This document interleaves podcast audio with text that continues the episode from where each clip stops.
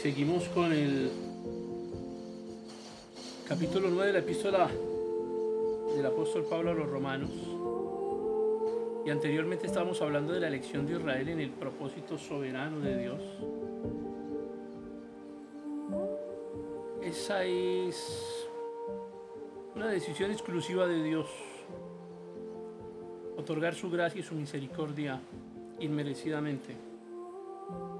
No podemos entrar en los tratos misteriosos de Dios, pero sí podemos confiar en que Él obrará con justicia.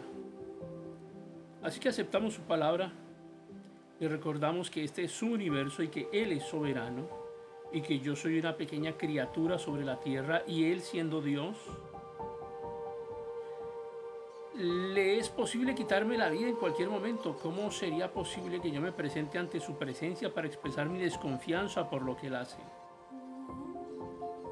Así que eso constituiría una abierta y flagrante rebelión contra Dios.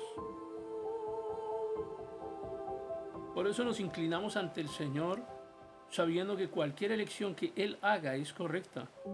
A propósito, si es que a usted no le agrada lo que Dios hace, recuerde que está en su universo. Que el hombre en su pequeñez no puede sino inclinarse ante el Dios Todopoderoso. La misericordia de Dios no se extiende como un reconocimiento de la voluntad humana, ni es una recompensa de alguna obra humana. El querer humano y el hacer humano no constituyen ninguna causa que motive las acciones de Dios. El ser humano cree que la decisión y el esfuerzo pueden ser la causa para que Dios le mire favorablemente.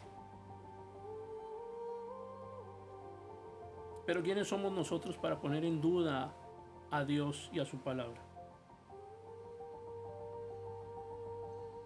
En el capítulo 9 de Romanos se lee en el versículo 17, porque la escritura dice al faraón, para esto mismo te he levantado, para mostrar en ti mi poder y para que mi nombre sea anunciado por toda la tierra.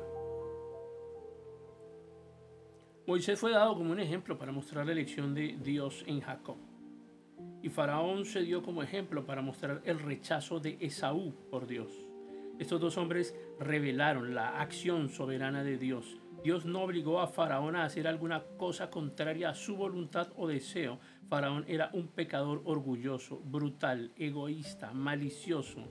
Dios dijo que usó a Faraón, pero alguien puede objetar diciendo, pero él no había sido elegido. Y no, no lo había sido. Piense usted en las oportunidades que Dios le dio. Faraón hubiera dicho, yo soy faraón, yo soy el que elige aquí, yo hago las decisiones, no voy a dejar ir a los hijos de Israel, pero la voluntad de Dios prevaleció de todas formas.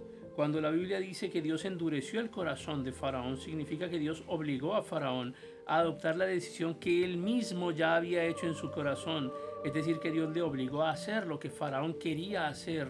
La elección de Faraón por, por Pablo como ejemplo aquí, pues fue buena pues los judíos en los tiempos de Pablo condenarían en que Dios hizo lo correcto.